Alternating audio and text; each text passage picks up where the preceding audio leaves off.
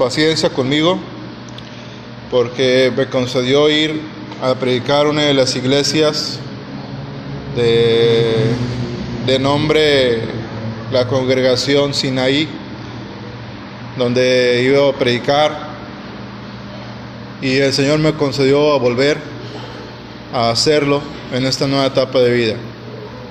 El domingo este, estuvimos ahí, el Señor se manifestó, gloria a su nombre.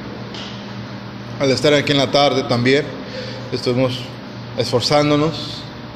Y gloria a Dios que aunque vino el ataque, el Señor me fortalece. Así es que a seguir adelante, mis amadas hermanas y hermanos, que nuestra recompensa pronto ha de estar. Maranata, Cristo viene. Amén. Lucas 24, versículo 32. Y decían el uno al otro, no ardía nuestro corazón en nosotros mientras nos hablaba en el camino y cuando nos abría las escrituras. Cristo es el ejemplo de el ministerio más apegado a la voluntad perfecta de Dios. Si ustedes recuerdan, hay dos voluntades. Una, perfecta y permitida. La que Dios quiere que andemos es en la permitida. Pues no. en la perfecta, cuidado. Pero a veces Dios permite ciertas cosas. De eso no vamos a hablar el día de hoy. Entonces, dentro de la voluntad perfecta en la que Jesús de Nazaret, en su parte humana, porque no olvidemos y no perdamos de vista que Él es totalmente hombre, sin pecado, y totalmente Dios. Es el único. Dentro de su humanidad Él sentó la base de modelo para que nosotros ejerzamos el ministerio o los servicios que Dios demanda de cada uno de los miembros de su cuerpo, es decir, de cada uno de nosotros. Él conocía las escrituras, él mismo las dio, pero en su parte humana él se deleitaba en hacer su voluntad, en escudriñar su palabra. Y él, cuando anduvo en la tierra, dice el testimonio bíblico en los evangelios, que él hablaba como quien tiene autoridad y nos sigue hablando a través de su espíritu, en su palabra, a través de voz audible o de sueños. Porque quien diga que solamente Dios habla a través de su palabra es antibíblico. Dios sigue hablando todavía, a través de sueños, visiones y de manera audible. Quien haga un lado y diga que solamente a través de palabra, de sueños, de visiones, pues también está equivocado. Porque la palabra de Dios, la total, completa y única revelación por la cual nosotros debemos analizar todo sueño, toda visión, toda voz, es a través de la escritura. O lo que es mismo decir, yo sé cuando Dios está hablando a mi vida, porque no contradice nunca su palabra. Si yo escuchar una voz yo, y esa voz me dice, yo soy Jehová, ve y mata a tu vecino porque es un pecador. Qué bíblico, ¿verdad? Bueno, sencillamente ese no es Jehová. Porque el que tiene derecho para quitar vida y dar vida, precisamente es Él. Ese es un espíritu engañador. Y ese ejemplo que les acabo de dar fue real. Una persona allá en el sur de México asesinó a otra porque dijo que él había escuchado a Jehová que le ordenaba que matara a una persona. Bueno, eso no es posible, porque la palabra de Dios dice, no matarás. Y así yo escuche lo que escuche, Sencillamente no es la voz de Dios. Entonces, ¿qué hay que hacer? El Señor te reprenda en el nombre de Jesús. Ahora, si yo escucho una voz que me dice, háblales de Cristo. Ese es tu deber. ¿Será esa la voz de Dios? Sí. ¿Qué dice Marcos 16, 15 adelante? Id por todo el mundo y predicad el Evangelio. Entonces sí, debemos analizar todo sueño, toda visión, toda voz. Porque está la voz del mundo, la voz del viejo hombre, la voz de Dios que todos queremos escuchar, la voz del Espíritu Santo que nos habla en nuestro interior porque Él está con nosotros y en nosotros. Y está la voz del enemigo, ese que, ah, como fastidio, ¿verdad? Pero si el Señor lo permite, es para hacernos entender que debemos estar listos para discernir quién está hablando en la boca del que está enfrente o qué espíritus del mundo, eh, del mundo espiritual, valga, valga la redundancia, está teniendo contacto con usted. Por ejemplo, hablando de contacto y no eléctrico, ¿verdad? De lo que llaman los lo de la nueva era. Es que tuve contacto, ¿verdad? Y cuando dicen contacto, yo me imagino que a lo mejor metieron el índice dedo y el, el este, medio dentro de las, de las clavijas eléctricas, ¿verdad? Y es lo que yo me imagino porque se trastorna. Y dice, es que yo tuve uno que me dijo esto, lo otro, y bla, bla, y resultan ser ciertas cosas. ¿Será ese Espíritu de Dios? Dan, lástima que no tengo ahorita efectos de música para poner un redoble. Pues no, no es. Porque todo, escuche, aunque un espíritu en una persona, y el Señor me está cambiando el tema, Gloria al nombre del Señor, ¿verdad? Para eso, están, para eso estamos aquí. Yo no, yo no quiero gloria para mí. Soy feliz cuando el Señor me dice, es esto. Porque eso es lo que Él quiere para mi vida, que yo tanto lo necesito. Y usted también. Damos gloria a su nombre. Porque Él es el verdadero centro de alabanza. Bendito sea su nombre. Como dice el Salmo que a mí me gusta y ahí va de nuevo. No a nosotros, oh Señor, no a nosotros, sino a tu nombre sea la gloria. Amén. Entonces, todo espíritu que no confiesa que Jesucristo es venido en carne y sangre, así le diga lo que va a pasar en una hora, así le diga lo que va a pasar en un mes, así le diga lo que va a suceder en su casa, así le diga este, lo que sea, ¿verdad? Sencillamente no es de Dios, aunque se cumpla, hermano, sí, aunque se cumpla. Porque el Espíritu de Dios siempre va a exaltar a nuestro precioso Señor Jesucristo. Porque la Biblia dice, no me importa lo que diga el postoloco de, de Miami y los demás, y quién sabe que fumarán, pero este, no me importa lo que digan ellos. Lo que dice la palabra de Dios es lo que nos importa. Y en el Apocalipsis dice que el testimonio de Jesús es el espíritu de la profecía. Alabado sea el nombre del Señor. Es más, la Biblia en las epístolas de Juan nos dice, hijitos, probad todo espíritu humano, ¿verdad? En el contexto Biblia se refiere al espíritu humano. Si es de Dios o no. Hace un año o dos vino una pseudo profeta aquí el lugar y vi con, con coraje, con tristeza, con asombro, con molestia, que a muchos se le acercaron y uno que otro que venía aquí que se creen este pues muy duchos, pues no importa si sea ducho en la palabra de Dios, hermano, o no. ¿Sabe cómo no va a ser engañado? Leyendo su palabra todos los días, su Biblia, orando y diciendo, Señor, ayúdame a discernir quién es el que está hablando. Esta vino, esta señora vino, no, que el pastor, mi papá, tiene una hernia, pues es más probable que la tenga yo porque está más sano que yo, gloria al Señor. Y, y yo nomás empecé a escucharla. Porque cuando una persona que dice que profetiza no es cualquier cosa. Lo que dice tiene que cumplirse al 100%. Si no, no es de Dios. Es que usted, esto, lo otro, ay Señor. ¿Cree en el ministerio profético, hermanos? Sí.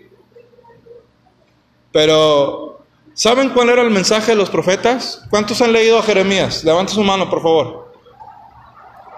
Al libro de Daniel. Ezequiel, Amós, Miqueas, Jonás, etc. ¿Saben cómo empezaban sus mensajes? El Isaías, por ejemplo, en el capítulo 1, Cristo los ama.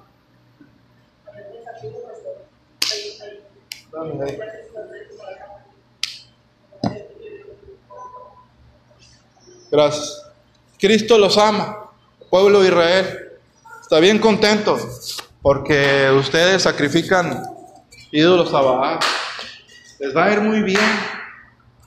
Les va a ir de maravilla. Sigan en su pecado, no hay problema. Sigan adulterando dentro de la congregación.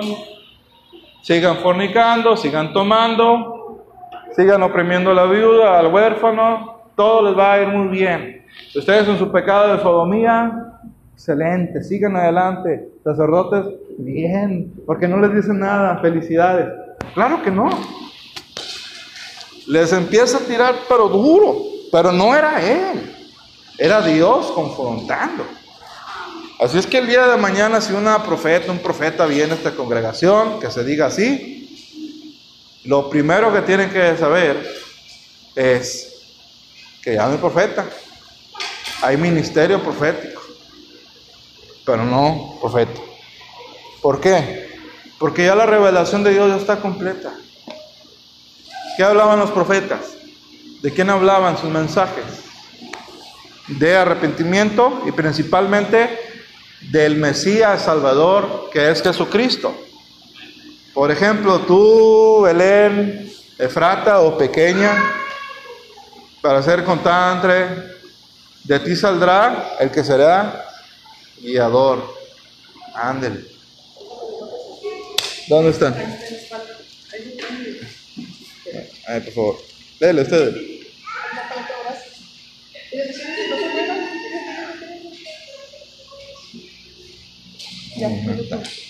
Bueno, esta vez se le doy de comer, no soy, no soy este, no, envidioso. Bien prendido. Gracias a Dios. Bueno.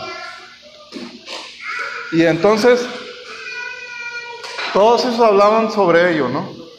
Sobre el Mesías, cómo iba a venir, dónde iba a nacer, qué iba a predicar, qué señales iba a hacer, cómo iba a morir, cuándo iba a resucitar y hasta la venida del Señor otra vez.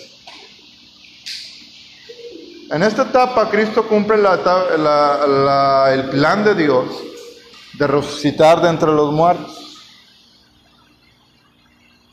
Él aparece a unos discípulos cuando todo estaba ya aparentemente acabado, la fe ya había terminado, aparentemente los discípulos del Señor estaban escondidos de miedo, como nos puede suceder a cualquiera. Entonces Él hace su aparición, pero les vela los ojos.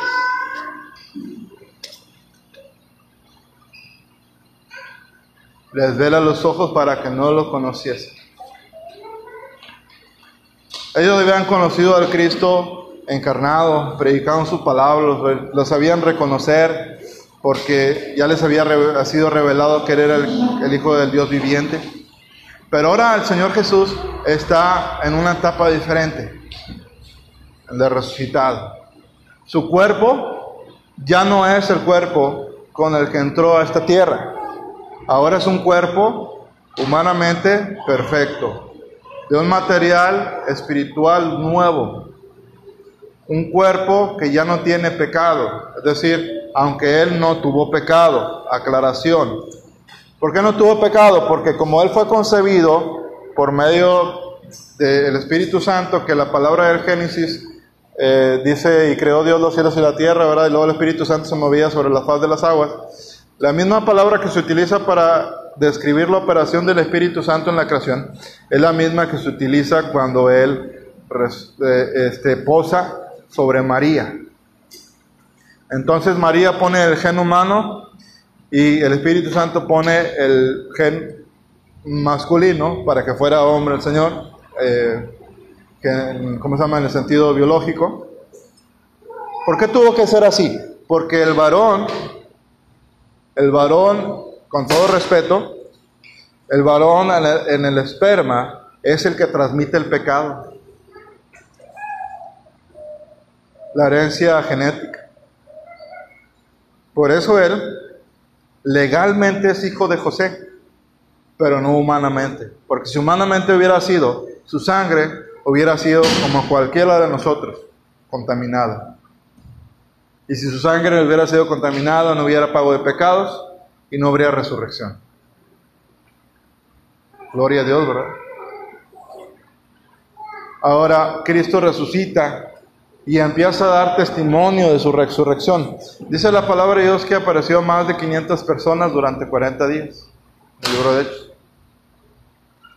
Hay más de 14 mil documentos, más de 14 mil documentos.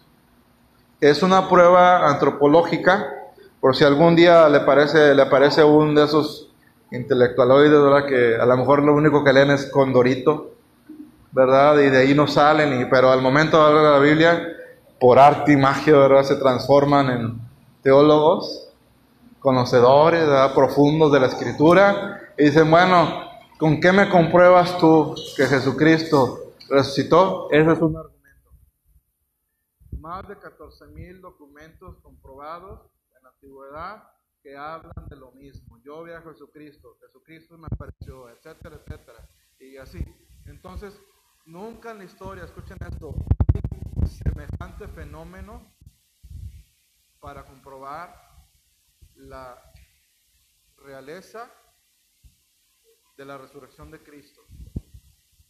Cristo se aparece, va con ellos y Cristo quiere enseñarles una nueva etapa, va, va y, como todo, otra vez, como cualquier otra etapa del Señor, otra vez Él es el que toma la iniciativa para darse a conocer a sus discípulos. Ellos van y le dicen, oye, eres tú el único extranjero que no sabe lo que ha pasado. Y él dice, ¿y qué ha pasado? Y él empieza a hablarles desde, Moisés. Y cada palabra que él decía les ardía el pecho. Como de esas veces que estamos en la casa y el Señor nos deja sentir su presencia. O aquí cuando estamos en tu casa o leyendo la escritura o orando. Y entonces sentimos algo en el pecho, un calor, algo este, que solamente usted lo puede entender. Por ejemplo, perdón, este, decía que cuando ella predicaba, ella empezaba a oler un perfume y el Señor empezaba a dar indicación para poner las manos. Yo por eso creo que usted debe estar más activamente en la casa de Dios. Es verdad, Dios el hombre puso al hombre como la cabeza, pero cuando el hombre no quiere, usted sígale, porque la obra de Dios hay que hacerla. Y las primeras que fueron a la, cueva, cuando recitó el Señor, ¿qué fueron las mujeres? Así es que, ánimo hermanos, esforzados y valientes. Ir cerrando ya el comentario sobre el Cristo resucitado. Ahora Jesús necesita a través del Espíritu abrirle los ojos, quitarles la venta. Qué gran gozo. Señor, ¿verdad? Y se sentaron con él y él como que iba a seguir de lejos, pero si lo que está anhelando al Señor es convivir con esos discípulos, lo mismo que el día de hoy con nosotros. Él está anhelando convivir, tener comunión con nosotros. Ese es el gozo del Señor. ¿Sabían que ese es uno de los gozos del Señor? Tener comunión con sus santos. Maravilloso. Ahora, noten algo tremendo de esta escritura. Que ahora Cristo revela que su deseo de comunión es para con todos los que han de creer que Él ha resucitado entre los muertos. De esas veces que, por ejemplo, los dicen, no ardía nuestro pecho cuando Él nos habló, de esas veces que, ay Señor, siento tu presencia, pero no sé cómo pensarlo. Esta palabra estoy seguro, no la entiendo, abre mi entendimiento. Si nosotros pidiéramos al Señor Jesús, ayúdame a entender más de la doctrina de la, de la resurrección, realmente estamos estudiando el pilar de nuestra fe, uno de los pilares fundamentales de nuestra fe, que es la esperanza de la resurrección de los muertos, no de la inmortalidad, sino de la esperanza de la resurrección de los muertos, que quiere decir que un día, al igual que estos discípulos, tendremos comunión con Él, porque la noche se está acercando en el sentido profético. La noche ya está, el reloj de medianoche ya se está dando, el clamor de medianoche ya se está dando, como dice el libro de San Mateo. Entonces Cristo viene. Y nosotros ya sabemos que Él está resucitado, está en el tercer cielo. Probablemente ya venga en el camino al segundo. ¿Quién vive? A su nombre sea la gloria. Entonces, Él entra, ellos se sientan, parte el pan, hace la oración y sus ojos son abiertos.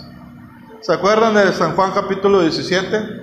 Santifícalos en tu verdad, tu palabra es la verdad. Pero en todos esos versículos, antes de ese, el 17, hay este versículo, son los siguientes, estos versículos siguientes, perdón. No te pido solamente por ellos, sino por los que han de creer, por ellos y de ellos, hasta el día de hoy nosotros. Para que nosotros también tengamos comunión con el Rey de Gloria, con el Cristo resucitado. ¿Qué dice la palabra de Dios? Bienaventurados los que no vieron y creyeron. ¿Creyeron qué? Que Él anduvo, que vino, eh, que encarnó, vino, anduvo, creció, murió, resucitó y que está a la diestra del Padre. Todo eso lo creemos nosotros. Por lo tanto, somos bienaventurados, gracias a Él. Ahora hay algo más hermoso, nuestro velo será quitado. ¿En qué sentido, hermano? será quitado porque le vamos a ver tal y como es Él. Así como ellos sabían que Él era alguien, que lo reconocían, se les hacía familiar, hasta que vino la revelación del Señor cuando estaban sentados a la mesa. ¿Dónde viene la revelación? Cuando tenemos comunión con Dios, cuando estamos sentados en la mesa, cuando ponemos el pan de la palabra, cuando está el vino del Espíritu, es cuando nosotros empezamos a recibir más iluminación, más revelación de lo que ya está escrito. Si alguien le dice, es que yo soñé esto, el otro, ¿verdad? Hay que ver lo que dice la palabra de Dios. Pero al fin de nuestro tema, para cerrar, Cristo resucitado. Y Él vive y vive para siempre.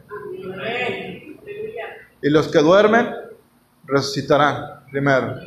Y luego los que quedemos en la tierra seremos arrebatados juntamente con Él. La iglesia primitiva siempre hablaba que nos vamos antes de que aparezca el anticristo, el hijo del diablo, Señor lo reprenda junto con su papá, porque nuestro Padre es Jehová de los ejércitos. Así es que mejor acordémonos en el hecho de que si Él venció la muerte, nosotros venceremos también. Y que aún Él después de la muerte, el deseo de Él es tener comunión con nosotros, a través de su Espíritu, el pan de su palabra y el vino de su Espíritu. Padre, te damos gracias en el nombre de Jesús por esta palabra. Guárdanos del mal, Señor, cúbranos con tu sangre preciosa. Ayúdanos a seguir adelante, Padre Celestial, a todos aquellos que deseamos conocer tu palabra. No para contender, Señor, sino para conocerte. Y si viéramos, Señor, de aplicar apología, Señor, apologética, pues que sea para tu gloria y no para nuestra vanidad. Te rogamos en el nombre de Jesús que tú tengas misericordia de nosotros, de la ciudad, del estado, del país, Señor, y que te reveles a los que han de ser salvos, porque tu palabra dice, no es el que quiere ni el que corre, sino el que tú tienes misericordia. Fortalece, bendice, restaura, sana, en el nombre santo de Jesús, no como una orden, Señor Jesucristo, pues usted no se lo ordena, usted se le ruega y con todo el corazón se lo pedimos en su santo nombre. Amén y amén. Santiago capítulo 5, versículo 11, versículo 11, perdón, del 11 al versículo 16. 5, 11 al 16. La palabra del Señor dice en el nombre del Padre, del Hijo y del Espíritu Santo. He aquí tenemos por bienaventurados a los que sufren. Habéis oído la paciencia de Job y habéis visto el fin del Señor, el Señor es muy misericordioso y piadoso. Mas sobre todo, hermanos míos, no juréis ni por el cielo, ni por la tierra, ni por otro cualquier juramento, sino vuestro sí sea sí y vuestro no sea no, porque no caigáis, en condenación. ¿Está alguno entre vosotros afligido? Haga oración. ¿Está alguno alegre? Cante salmos. ¿Está alguno enfermo entre vosotros? Llame a los ancianos de la iglesia y oren por él, ungiéndole con aceite en el nombre del Señor. La oración de fe salvará al enfermo y el Señor lo levantará. Y si estuviera pecados, le serán perdonados. Confesad vuestras faltas unos a otros y rogad los unos por los otros para que seáis sanos. La oración del justo, obrando eficazmente, puede mucho. Gloria al Señor. Toma su lugar. Ahorita quería estornudar. Vamos a hablar de la bienaventuranza del sufrimiento. La bienaventuranza del sufrimiento. La Biblia no enseña que al ser temeroso de Dios, seguidor de Dios, cristiano, consagrado, no enseña que no vamos a sufrir nada. Desde el Génesis hasta el ejemplo supremo, porque ese es nuestro ejemplo, Jesucristo. Y después viene Job, el segundo ejemplo de sufrimiento en la Biblia. Nos muestra que hay cosas que le pasan a los justos, o a las justas, o a los cristianos o cristianas, que inclusive superan las condiciones adversas de alguien que no cree en Dios. O que les suceden cosas más duras, pues. El maestro nos dijo una vez en su palabra bendita, en el mundo tendréis aflicción. ¿Qué es aflicción? Una condición física y o emocional que es difícil lidiar con ella y que en ocasiones se tornan un peso duro a llevar. Una aflicción son tristezas profundas, dolores emocionales profundos que disminuyen la capacidad de alegría, en ocasiones de fe, que disminuyen el gozo y que generalmente nos ponen a pensar qué hemos hecho mal para que me haya sucedido esto a mí. ¿Dónde estás, Señor? no como un reclamo desproporcionado ni una grosería, sino un, un clamor desesperado. La aflicción es un sufrimiento al extremo, que no tiene nada que ver con la doctrina católica romana de autoflagelarse. No tiene nada que ver.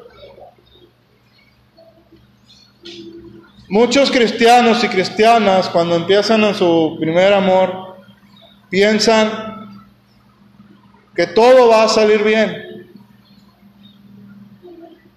que Dios va a contestar inmediatamente. Porque es verdad, el Señor nos guía por pastos y hay momentos o años quizás donde todo está bien donde las finanzas están muy bien, donde la salud está muy bien, donde la armonía, la paz en el trabajo, en el hogar, todo está muy bien. Pero hay tiempos donde Dios permite enfermedades, problemas en tu casa, problemas en tu trabajo, problemas en tu salud, para ver qué tanto lo amamos a Él y si confiamos en Él. Tenemos que ser probados. La palabra del Señor respecto a, la prueba nos enseña que en el presente a nadie le parece algo agradable, ni apropiado, ni necesario. Gracias al Señor que Él nos tiene paciencia. Se acuerda que somos polvo y ceniza. A nadie le parece agradable la idea del sufrimiento. Y más cuando está cercano en tu, familia, en tus seres queridos. Imagínense María como vaso, como vaso escogido de Dios. María no es divina, pero lo honramos como vaso escogido. ¿Sí?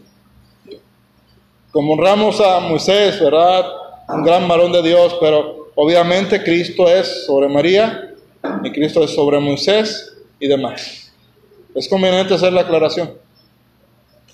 Pero esta mujer que Dios usó a través del encobamiento del Espíritu Santo en su vida, sufría cuando nuestro maestro estaba clavado. Ahora vamos a centrar la atención en Jesucristo. Él llevó nuestras enfermedades, nuestros dolores. Sus hermanos no creían en Él. Y cuando una persona no cree en alguien, tiende a hacerle burlas, a hacerle lo que hoy se llama bullying en, inglés, o lo que es hostigamiento psicológico y demás. Bueno, eso Cristo lo padeció. Él sabe, Él sabe todas las dolencias, las tristezas que padece el ser humano. Ahora algo tremendo. Nosotros somos bienaventurados. Porque tenemos al Espíritu Santo que nos consuela.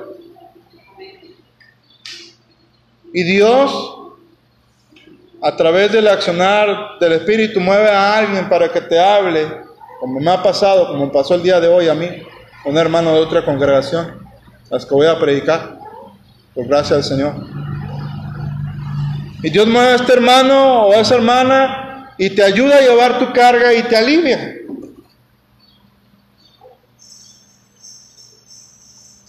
Pero tenga cuidado con quién lo hace, porque no todos tienen la madurez espiritual ni el amor en Dios para llevar contigo tus problemas. Sin embargo, Dios usa a estos hermanos. Ahora, la carta de Santiago va dirigido a los primeros cristianos que eran judíos y hoy aplica a todos, ¿verdad? Y ellos tenían problemas por fuera con la persecución de los emperadores romanos y problemas por dentro con la persecución de los judíos ortodoxos que todavía no creen en Jesucristo. Ahora, otra vez, no odiamos a los judíos, bendecimos al pueblo de Israel y sea la paz en Jerusalén. Yo, de hecho sigo al presidente israelí en Facebook, al presidente Netanyahu. Claro que no, pero no todos los que dicen ser judíos o cristianos realmente lo son, sino el que cree como Abraham. Bueno, estos hermanos judíos, vamos a ver las cosas que padecían y que a veces nosotros padecemos y no son tan agradables, pero cuando comparamos nuestra vida con la de otros, nos damos cuenta que tenemos muchas bendiciones. Nuestros hermanos en los primeros 300, 400 años y todo a lo largo de la historia, pero en el, en el Coliseo Romano, por ejemplo, ellos morían devorados por las fieras, frente a vista de todo el Coliseo. Todavía hay manchas en el Coliseo de la sangre de ellos. Nuestros hermanos morían ahogados en heces fecales humanas.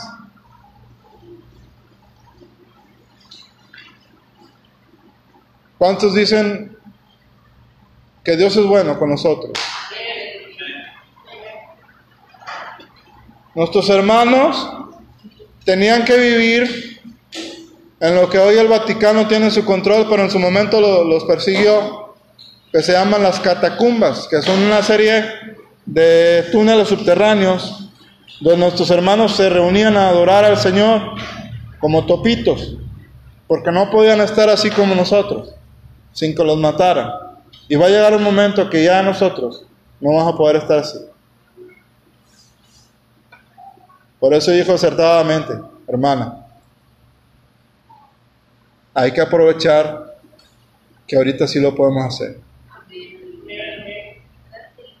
Nuestros hermanos eran expulsados de sus familias.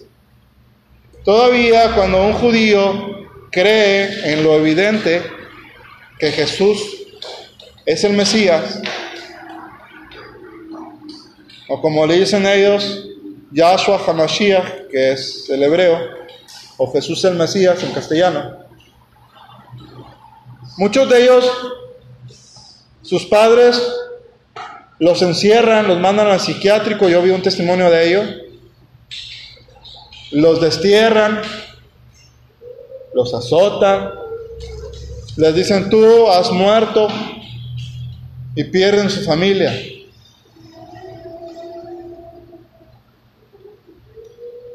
Entonces, estos cuadros vienen a alusión a nuestros hermanos. ¿Para qué sirve el sufrimiento? Para Dios mostrarnos lo que hay dentro de nosotros, cómo reaccionamos realmente, porque el Señor Jesucristo no quiere una fe fingida.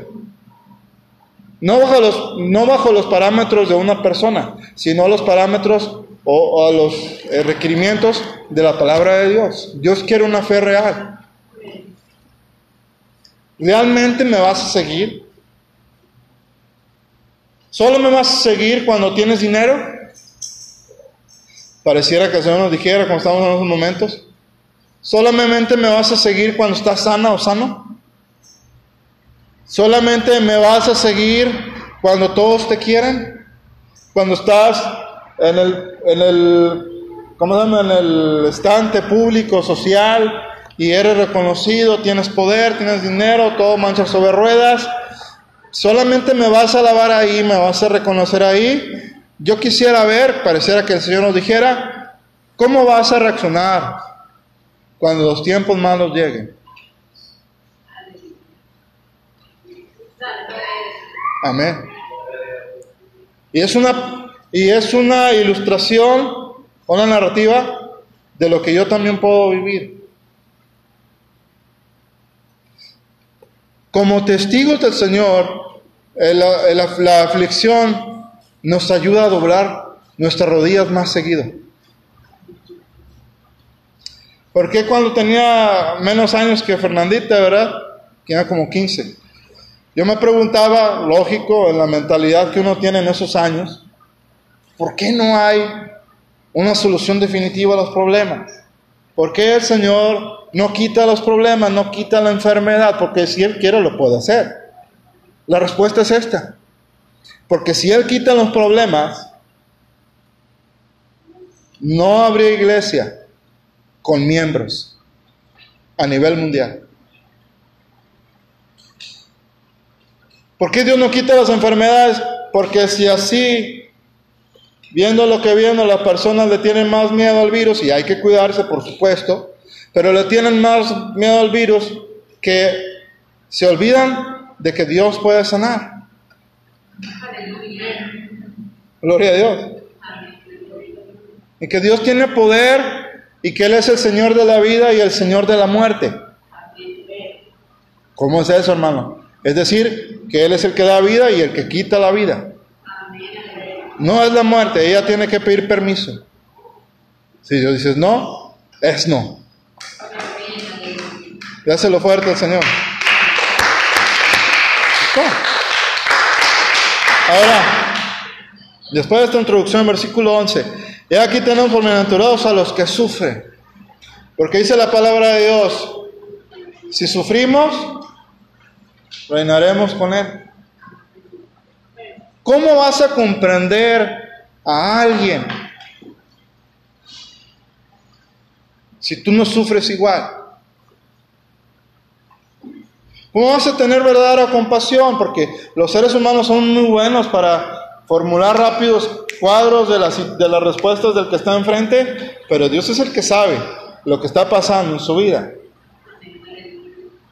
Y si Él no te revela lo que está pasando en su vida, mejor es que hagas oración solamente.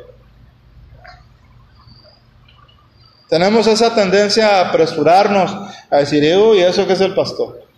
Uy, eso que. Y uy, eso, pero nunca nos paramos a mirar, a mirar nuestra propia condición espiritual. Y esa es una de las claves por la cual Dios permite que sufras. Para que aprendamos paciencia. ¿A cuánto les gusta la paciencia?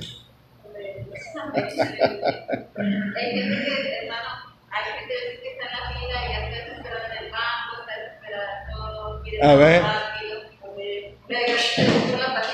Y la paciencia es un fruto que Dios, o una virtud, una cualidad, perdón, que Dios quiere que nosotros desarrollemos. Hay mucha gente que es muy agresiva,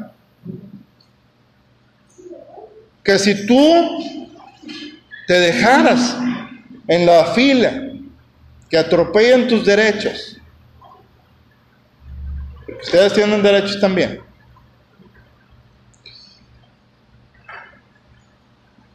te empujan, se les ve la intención. Si no tuvieras firmeza de carácter. Ahora, no estoy haciendo una apología de la violencia, no hermano. Solo hay que ser firmes, nada más. Cuando, cuando es necesario. Pero la paciencia que viene del sufrimiento le quita a la gente lo agresivo.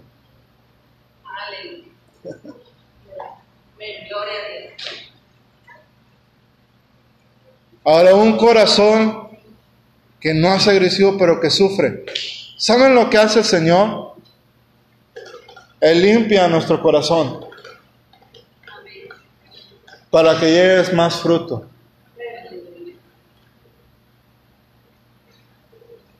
En, los, en las predicaciones modernas, hoy solamente te dicen, eras bienaventurado si todo marcha sobre ruedas. Eso jamás, si me permiten la expresión, eso jamás es cierto. Bienaventurados los pobres en espíritu, primero. Bienaventurados que lloran, ahí está otra. Bienaventurados que sufren persecución. Bienaventurados que tienen hambre y justicia. ¿Qué le suena a eso? A que son cuadros que nadie quiere vivir. ¿Qué el mundo te enseña? Este mundo es de los fuertes. Espero que no sea en olor, ¿verdad? Porque eso quiere decir que no te bañas. Este mundo es de los que transan para avanzar. Y el Señor nos dice para empezar que no somos de este mundo. Que somos del reino de los cielos. Y que si a Él lo trataron como malhechor, porque al Señor lo trataron como delincuente a nosotros también.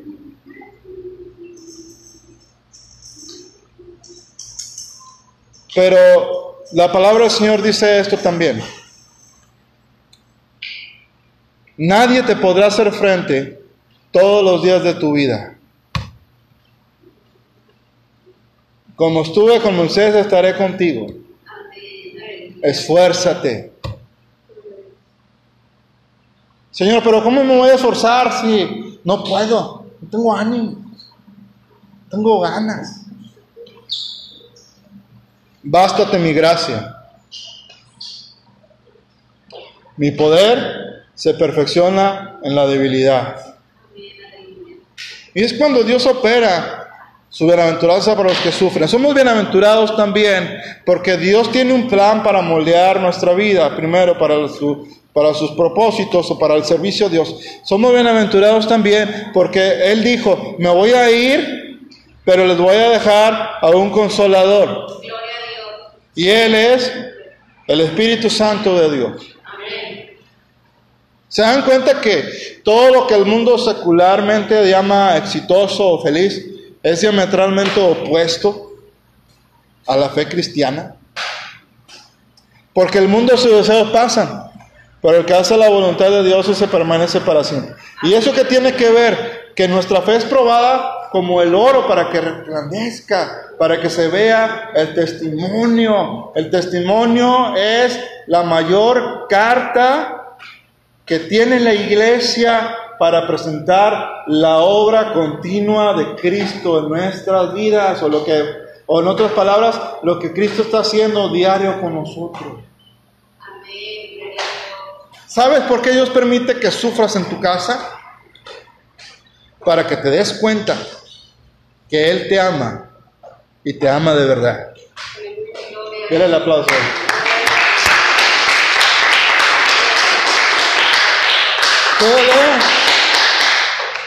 Va a sonar como spot de telenovela. Que Él es el verdadero amor.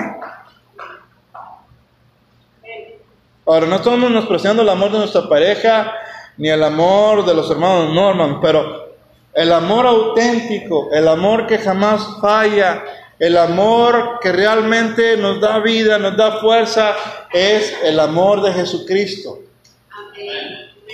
Ahora vamos a volver otro poquito a la cruz. Ustedes saben las palabras del Señor. Consumado es. En tus manos comió el Espíritu.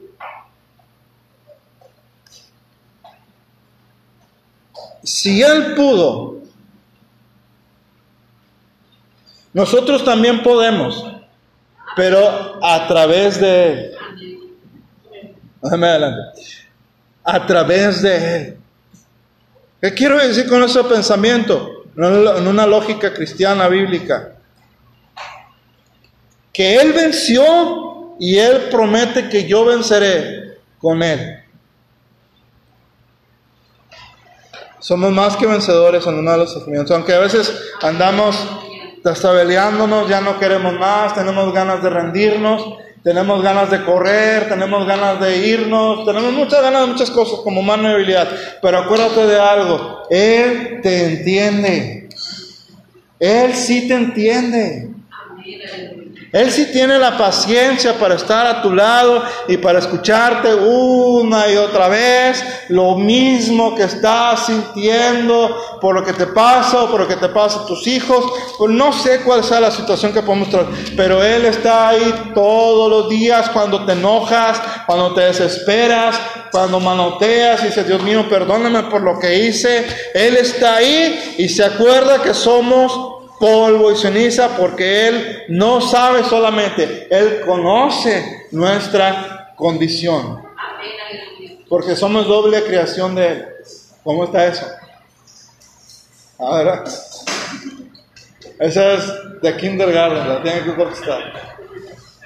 Pero como hoy vengo en buena onda, facilita. Él nos hizo, nuestro cuerpo, somos creación suya. Y cuando Él vino en nuestro espíritu, en nuestro corazón, Él nos hizo nuevas criaturas. Y tenemos la capacidad de la nueva naturaleza en Cristo para soportar las pruebas. Él no nos va a dar algo más que no podamos llevar. Claro que somos tentados a renegar. A decir, ¿por qué, Señor? Pero qué bueno que Él tiene amor y misericordia por nosotros. Vamos a terminar terminando. Ustedes conocen la historia de Job. ¿Cuántos han perdido un hijo? El Señor nos guarde.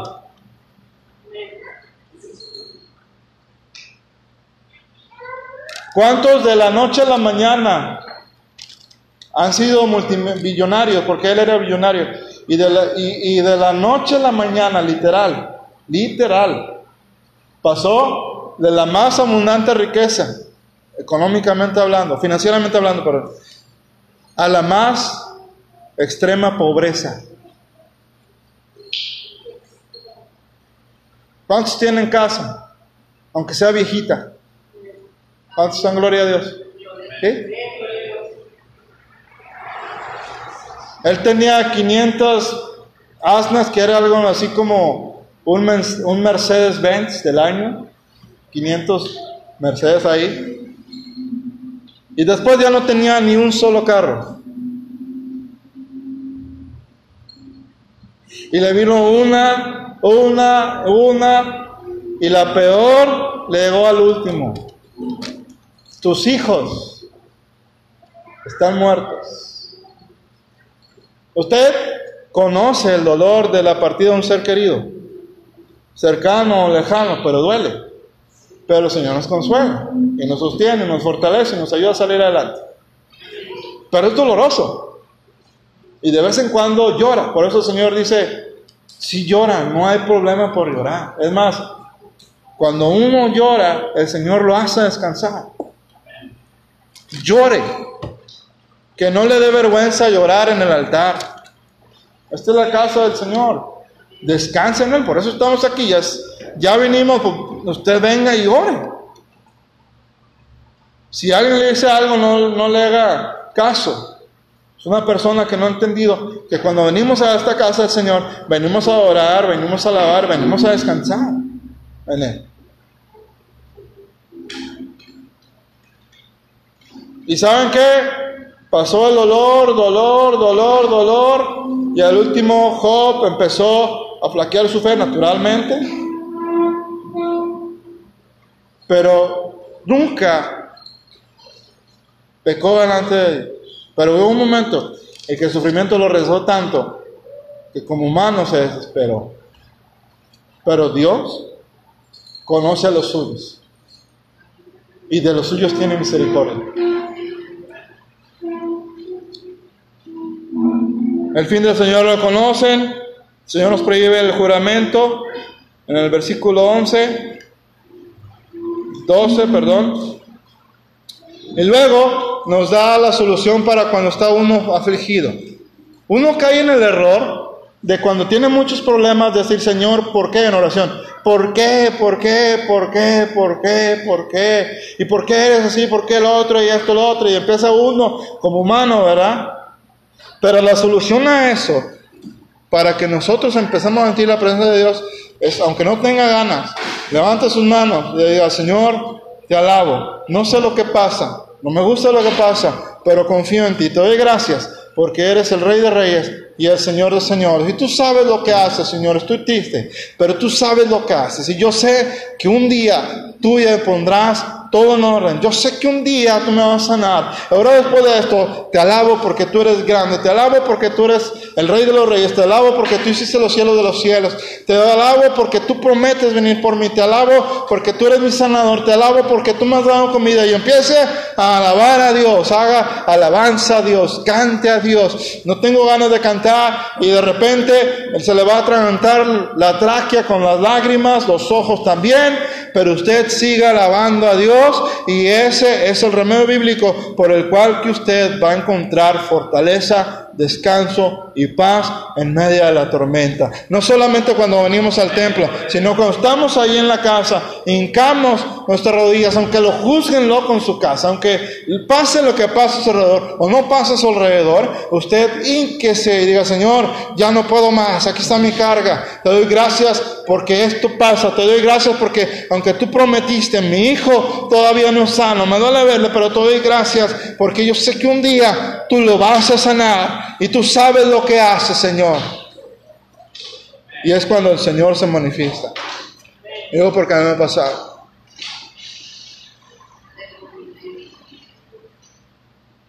Es cuando el Señor dice, yo me glorifico.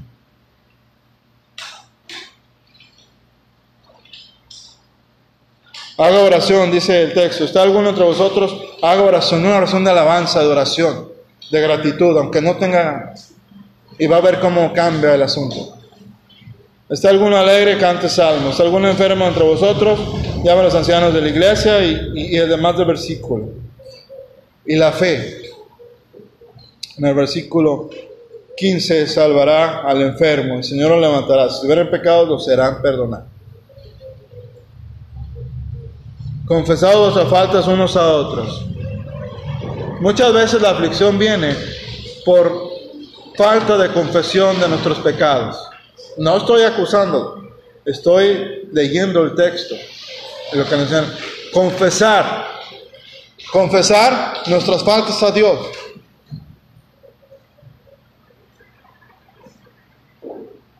Y aquí en el versículo se regala uno por los otros para que seáis sanos.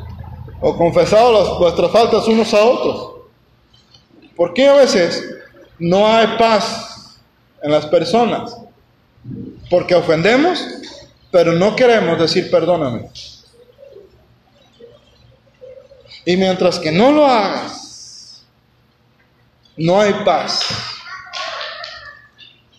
Mientras que no le digas al Señor, perdóname, no vas a tener paz. Y el enemigo te va a decir, estás enferma, te vas a morir, te van a operar, te vas a volver loca, te vas a volver loco, no hay nada que hacer, puras tonterías del enemigo. El Señor Jesucristo lo reprenda, pero cuando nosotros confesamos, Él quita el derecho legal, si hubiera pecado del enemigo de estar molestando nuestras vidas, y lo reprende y pone su paz en nosotros. Ahora, cuando Él está afligiendo y no hay pecado, Él está en una posición ilegal. El Señor lo reprende y tú tienes paz. Ahora, cuando tienes algún problema, Dios te está preparando para algo. Y en el momento a veces decimos, ay hermano, como usted no vive lo que yo vivo, pasa. Pero déjame decirte algo, Él sí sabe lo que vives. Y Él te va a ayudar y me va a ayudar. Así es que si sufres, dale gracias a Dios. ¿Cómo es eso, hermano? Dale gracias a Dios porque Él tiene propósitos para tu vida extraordinarios. Porque si Él te usara y me usara antes de un proceso, probablemente lo que vaya a darnos de bendición material, lo que nos vaya a dar de bendición espiritual, lo que nos vaya a dar de bendición física, lo que nos vaya a dar de bendición en todas las áreas de nuestra vida, te haría daño en lugar de hacerte bendición. Por eso, a veces nosotros pasamos lo que pasamos de pruebas. Dios no es malo. Su palabra dice que no hay maldad. En Él no hay maldad. Todo lo que hace es mucho más superior y Él solo nos dice, confía en mí. Y la respuesta, para finalizar, el por qué a veces el Señor no nos contesta, porque Job, a Job nunca le fue revelado, escuche, nunca le fue revelado por qué sufrió. A veces yo no te voy a decir por qué y nos vamos a enterar hasta cuando estemos allá. Pero ten por certeza que si Él venció, tú también vencerás y yo también, por medio de su poder. Si tú estás afligida por una enfermedad o alguna eh, enfermedad en tu cuerpo o ser un ser querido, ten por seguro que Dios va a obrar un milagro de sanidad, un milagro, una sanación, pero Dios no va a hacer. Y después vas a llorar, pero ya no vas a llorar de dolor, ni de desesperación, ni de depresión, ni porque estás atrapada, te sientes atrapada, atrapado, no tienes ganas de vivir. Señor, reprenda tu espíritu de suicidio en el nombre de Jesús, en nuestras vidas, en nuestra familia y de todo aquel que va a escuchar esta humilde grabación. Señor, reprenda tu espíritu de suicidio, porque Cristo es vida y vida en abundancia. Y nosotros recibimos vida en el nombre de su santo nombre.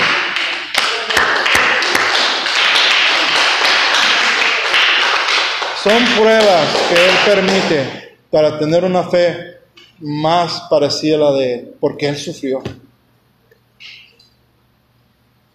Pero Él también venció. Él murió, pero resucitó. Él fue tentado, pero venció. Él fue atacado, pero fue liberado. Fue defendido. Gloria a Dios. Gracias a Dios por su palabra. Padre, damos gracias en el nombre de Jesús por esta noche tan hermosa que nos das. Danos paz en medio de los problemas, en medio de la aflicción. Señor, toma tú el control de nuestras vidas, de nuestras casas, de nuestros hogares, de nuestras finanzas, de nuestro cuerpo, de nuestra vida. Perdona nuestras rebeliones, transgresiones, iniquidades y demás, Señor. Si esta no fuera la causal por el cual estamos padeciendo lo que hoy padecemos, Tú eres sabio y aunque no entendemos, Señor, lo que pasa, tú has prometido que tú tienes pensamientos de bien para con nosotros, no de mal. Te amamos y confiamos en ti, Señor Jesús. Sana las heridas, las tristezas, los llantos, los dolores, haznos descansar en ti. Danos paz, salud, en el nombre de Jesucristo. Si hubiera alguno entre nosotros con algún problema o alguien que escuchará este audio, Ayúdale en el nombre de Jesús, Padre Celestial. Amén. Se llama Razón de Vivir. Ahí va el canto. Razón de vivir. Me dices cuando ya no tenía brazos cuando uno me abandonó. Me diste alegría cuando en mí toda la amargura. Me diste amor cuando nadie me quiso amar.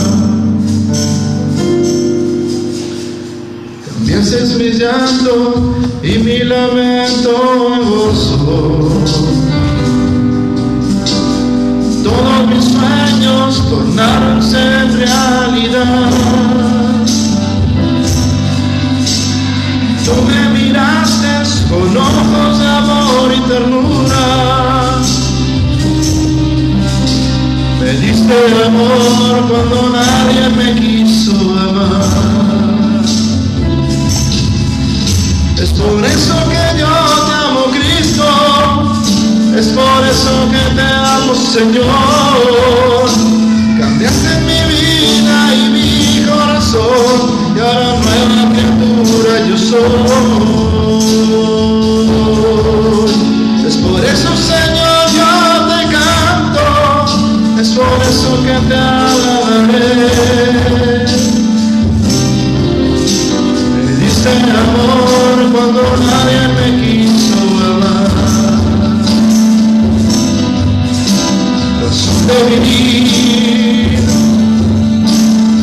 Me cuando ya no tenía. En pedazos cuando el mundo me abandonó. Me diste alegría cuando en mí toda amargura.